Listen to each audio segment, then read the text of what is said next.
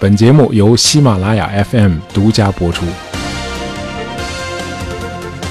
上个世纪有个日本作家叫村松梢风啊，这个人有强烈的中国文化情节。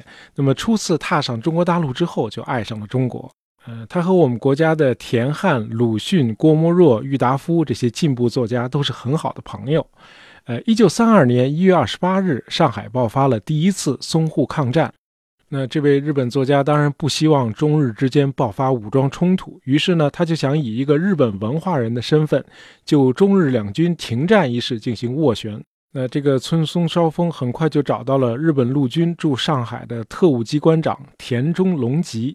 啊，这个田中的公开身份是日本驻华使馆的武官，可是这个斡旋的尝试失败了啊。日本军部那会儿野心爆棚，想彻底打垮上海的抗日军队，完全控制上海的局面，因此呢，对村松梢风的这个调停一口就回绝了。不过这次接触却让村松梢风意外结识了臭名昭著的女特务川岛芳子。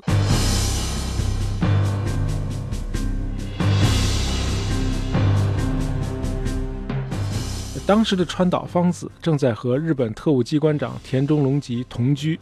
哎，可能就是因为这层关系吧，这个田中隆吉呢就竭力劝说作家村松梢风，以川岛芳子为原型写一部小说。呃，这个作家村松呢觉得这个题材的故事肯定很好卖啊，间谍小说嘛，而且是个女间谍，就一口答应了。那为了写这本书呢，村松对川岛芳子做了长达两个月的采访。啊，这本书后来取名叫《男装丽人》，啊，就是穿男士服装的美女。出版之后果然很畅销，后来还拍成了电影，甚至到了二零零八年，日本人又以这本书为基础拍了一部电视剧。啊，毕竟在日本的读者和观众眼里，川岛芳子的故事极具传奇色彩。啊，村松梢风没有预见未来的能力啊，他没想到这部小说到了一九四七年，成了国民政府以汉奸罪起诉川岛芳子的铁证。那不了解这段历史的朋友可能会问：川岛芳子这不是个日本人吗？怎么成了汉奸了呢？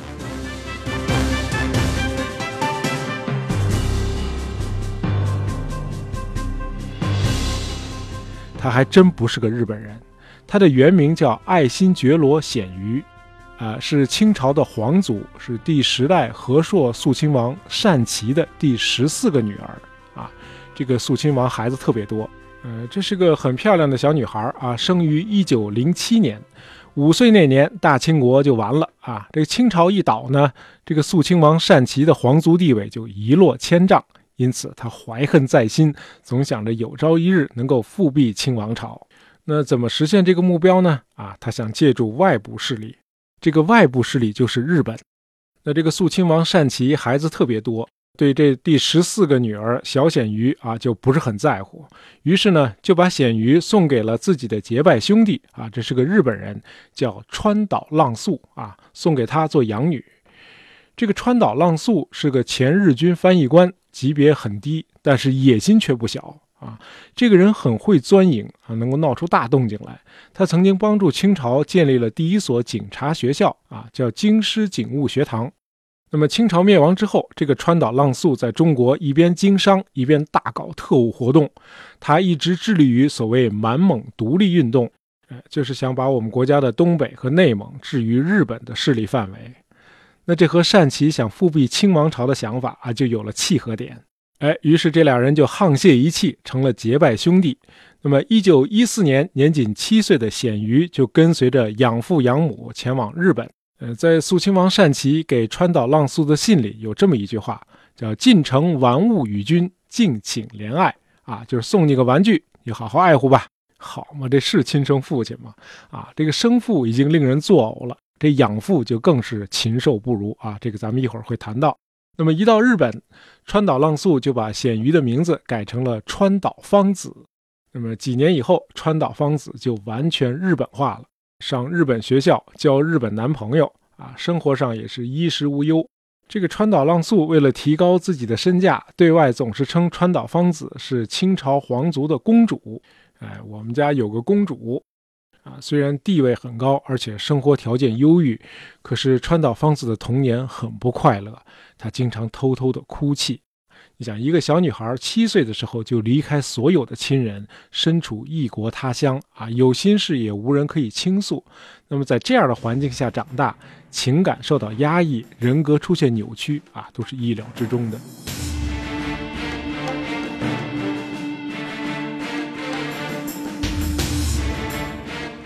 川岛浪速每次从中国回到日本的时候，家里都异常的热闹啊！一大帮青年右翼军官都会云集到他们家。川岛芳子最早的男朋友都是来自这个圈子。那这是帮什么人呢？我们简单的介绍一下背景。呃，自打1868年，日本就开始了它的崛起啊，以后的几十年先后打败了中俄两个大国，那么一直以来就没有遇到过任何挫折，经济上也是一帆风顺啊。甚至到了一战以后，还还清了所有的外债，摇身一变成了个债权国。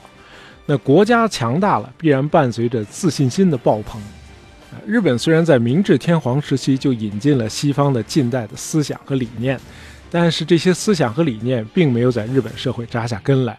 尤其是在国运处于上升期的时候，日本人更愿意回归到自己传统的价值观，以至于对古老的传统思想有了一种近乎膜拜的认同。嗯，再加上东亚文化本身就缺乏批判精神，因此很多日本人，尤其是年轻的军人啊，很容易被一种情绪化的国粹主义所左右。他们认为日本的崛起将带来亚洲的繁荣，日本应该做亚洲的领导和解放者，带领弱国一道赶走西方殖民者。那么，日本活动的舞台当然是亚洲大陆了，而进入亚洲大陆的跳板就是中国的满洲。因为这里土地肥沃，矿物资源丰富啊，可以成为日本的粮仓和原料产地。那么，在川岛浪速家啊，一帮野心勃勃的日本鬼子隔三差五就聚过来高谈阔论。那么，川岛芳子呢，就先后认识了两个这样的年轻军人。嗯，交往时间比较长的是她的第二个男朋友，叫盐田爱之助。哎，没想到这个川岛芳子和盐田的恋爱受到了他的养父川岛浪速的干扰。川岛浪速并不是看不上盐田，想棒打鸳鸯，而是想自己取而代之。啊，虽然这老东西已经五十九岁了啊，川岛芳子这年才十七岁。嗯，普遍认可的说法是，川岛浪速在一九二四年十月六日这天强暴了川岛芳子。川岛芳子在这天的日记里写下了这句话：“大正十三年十月六日，我永远清算了女性，就是说和女性身份彻底告别了。”从此，他就把头发剪成男人的式样啊，经常穿男装，啊，痴迷于各种男性活动，什么骑马呀、剑道啊、射击呀。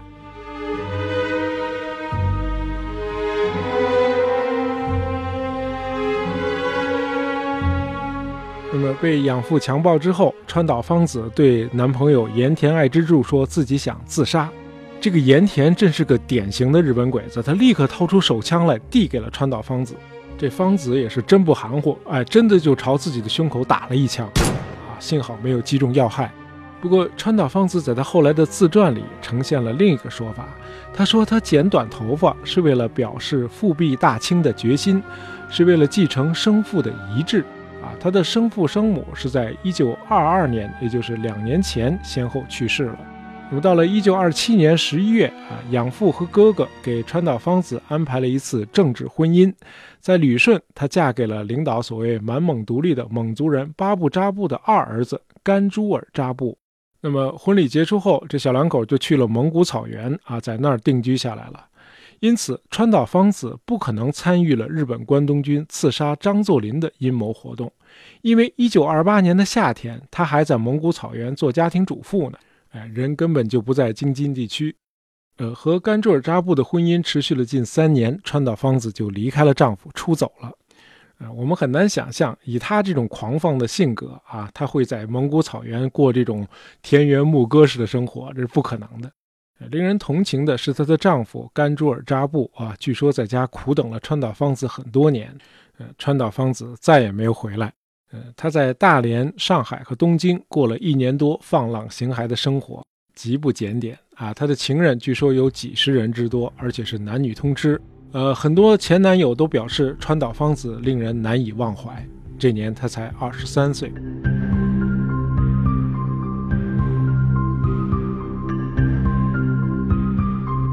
在上海，川岛芳子结识了咱们前面说的那个日本特务机关长田中隆吉，于是她就成了日本军部的一名女特务。啊，川岛芳子天资很高，也很有才干啊，可惜走上了邪路，成了日本法西斯的帮凶。呃，她最成功的两次间谍活动，一次是在天津，一次是在上海，两次事件先后相隔不到一个月。呃，一九三一年十一月，日本密谋拥立前清末代皇帝溥仪，于是呢就把溥仪从天津的靖远偷运到了旅顺，为建立傀儡政权满洲国做准备。呃，由于出逃匆忙，溥仪的皇后婉容仍然留在了天津。那为了完成所谓的建国，日本人就必须把婉容也接到满洲。啊，这个任务呢就交给了川岛芳子。川岛芳子到了天津之后，他发现这个静园的这个大门外呢，已经有国民党的特务在监视了。于是呢，他每天晚上都开着一辆车进入静园的大门，在里边待很久。到了深夜，他再把车开出来。那一开始在门口监视的那些国民党特务呢，看到这个车子一出来，就要求川岛芳子打开车门，他们要检查。那么时间一长呢，特工们就松懈了。川岛芳子于是成功的把婉容带出了静园。他把车子一直开到了码头，目送婉容登上了一艘日本船。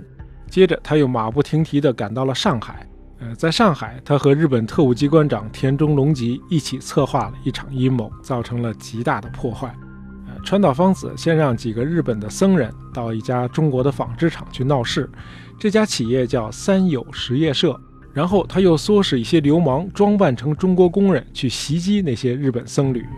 接着，田中隆吉又指使在上海的日本侨民组成所谓的义勇军，对三友实业社实施报复，把工厂都给烧掉了。那么冲突中双方都有死伤，那么日本军队就以此为借口向上海发动进攻。啊，这样我们一开始说的那个一二八淞沪抗战就爆发了。那么挑起这场战端的最初目的是让国际舆论的焦点都集中在上海。日本人好踏踏实实的在长春筹建那个傀儡政权满洲国。这个伪满洲国建国的时候还搞了个宣言啊，这个宣言说长城以北的东北四省均为满洲国法理领土。哎，这个要说明一下啊，那会儿的东北呢是四个省，除了黑吉辽之外，还有一个热河省。那么这个热河省呢，包括今天的内蒙、河北和辽宁的一些地区。呃，到了一九五五年，新中国把这个热河省给撤销了。那么，在一九三三年二月以前，热河省仍然由中华民国控制。于是，日本军队就以伪满洲国的所谓建国宣言为法理依据，开始大举进攻热河。呃，这个时候，川岛芳子已经到了东北啊，他在这儿还认了一个干爹，呃，这就是日军驻伪满洲国的最高顾问多田骏少将。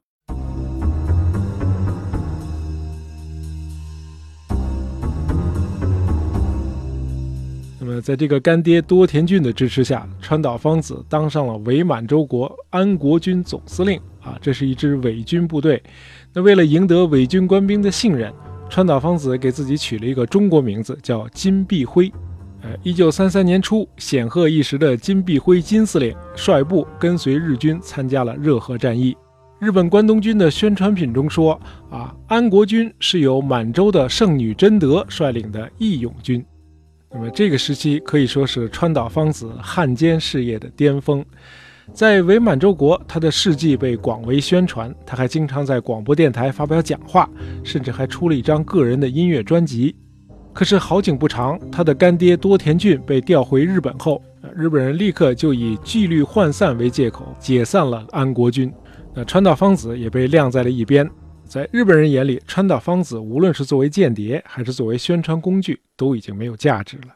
另外，根据田中隆吉战后在远东国际军事法庭上的证词，川岛芳子的失宠应该和日本高层的内部斗争有关。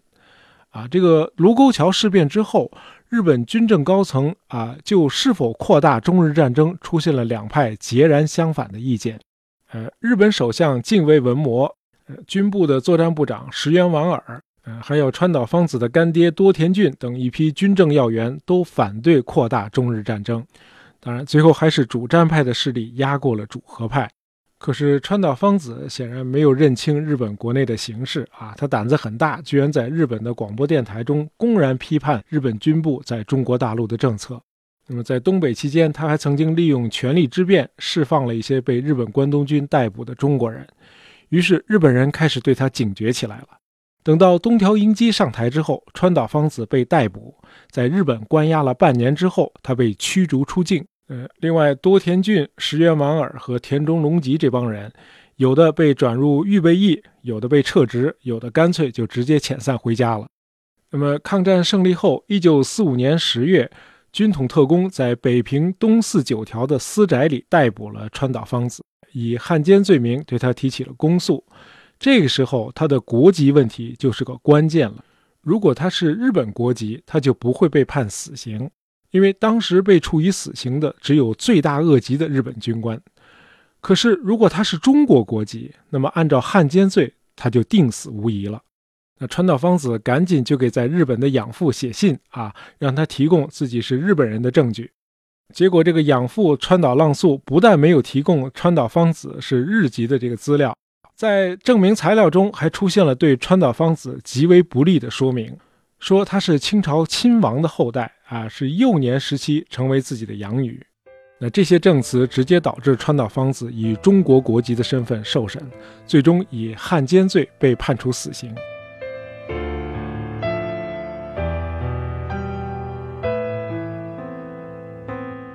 呃，川岛芳子的生死一直是个谜啊。她是一九四八年三月二十五日在北平第一监狱被执行枪决的。因为执行那天不许记者入内啊，官方提供的照片，这个面目呢也是无法辨认，死者的发型和川岛芳子也完全不同，因此坊间一直流传川岛芳子没有被枪毙。到了二零零六年，长春市有位画家叫张玉，他声称童年时代和他一起生活过的一位方姥姥就是川岛芳子。这个老太太是一九七八年去世的。那他这个说法被另一位传奇人物证实了啊！在中国的流行音乐史和电影史上，有一位非常特殊的人物，这个人就是超级明星李香兰啊！一曲《夜来香》让她火遍了中华大地。那么，这个李香兰和川岛芳子正好反过来，她是个起了中国名字的日本人，她的真名叫山口淑子。呃，李香兰是川岛芳子的闺蜜啊，管川岛芳子叫哥哥。呃，二零零九年，那位画家张玉带着方姥姥的照片和遗物，专门去东京会见了李香兰啊。这时候，李香兰已经八十九岁了。呃，听了张玉叙述方姥姥生前的生活细节之后啊，尤其是看到了方姥姥坐在躺椅上晒太阳的照片之后，李香兰连连说他就是哥哥，没别的可能性了。当然，当时的国民政府官方啊，就是北平第一监狱，对川岛芳子金蝉脱壳的说法是坚决否认的。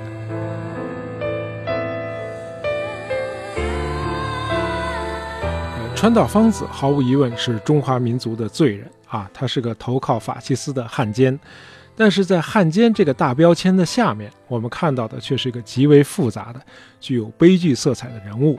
一九四零年，他给李香兰写了一封长达三十页的长信，啊，道出了自己的心声。他告诫李香兰说，绝不能让那些想利用你的家伙牵着你的鼻子走，你要按照你自己的信念从事。被人利用之后，又被人像渣子一样的抛弃，其典型的例子就是我。可见，这个时候川岛芳子对自己的人生选择已经极度的懊悔了。呃，关于他的悲剧人生，我们是能够做出某种解释的啊。一个是他不幸的童年，另一个呢，就是那个可笑的要复辟清王朝的家族遗命给他带来的妄想。那么这两个因素叠加在一起，让他的人生成了一桩典型的社会学病例。川岛芳子的这个案例告诉我们，今天所有的家长，孩子从小被剥夺了爱，会发生什么事情？他要么没有能力感受普通的情感，要么就以某种毁灭性的方式去扭曲人类的情感以及道德和社会伦理。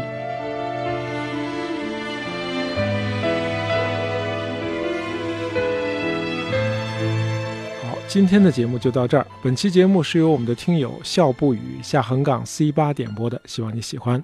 喜欢大野杂货铺的朋友，不要忘了订阅我们的专辑。当然，也希望你能够在朋友圈里推荐一下我们的节目。感谢大家收听，咱们下期再见。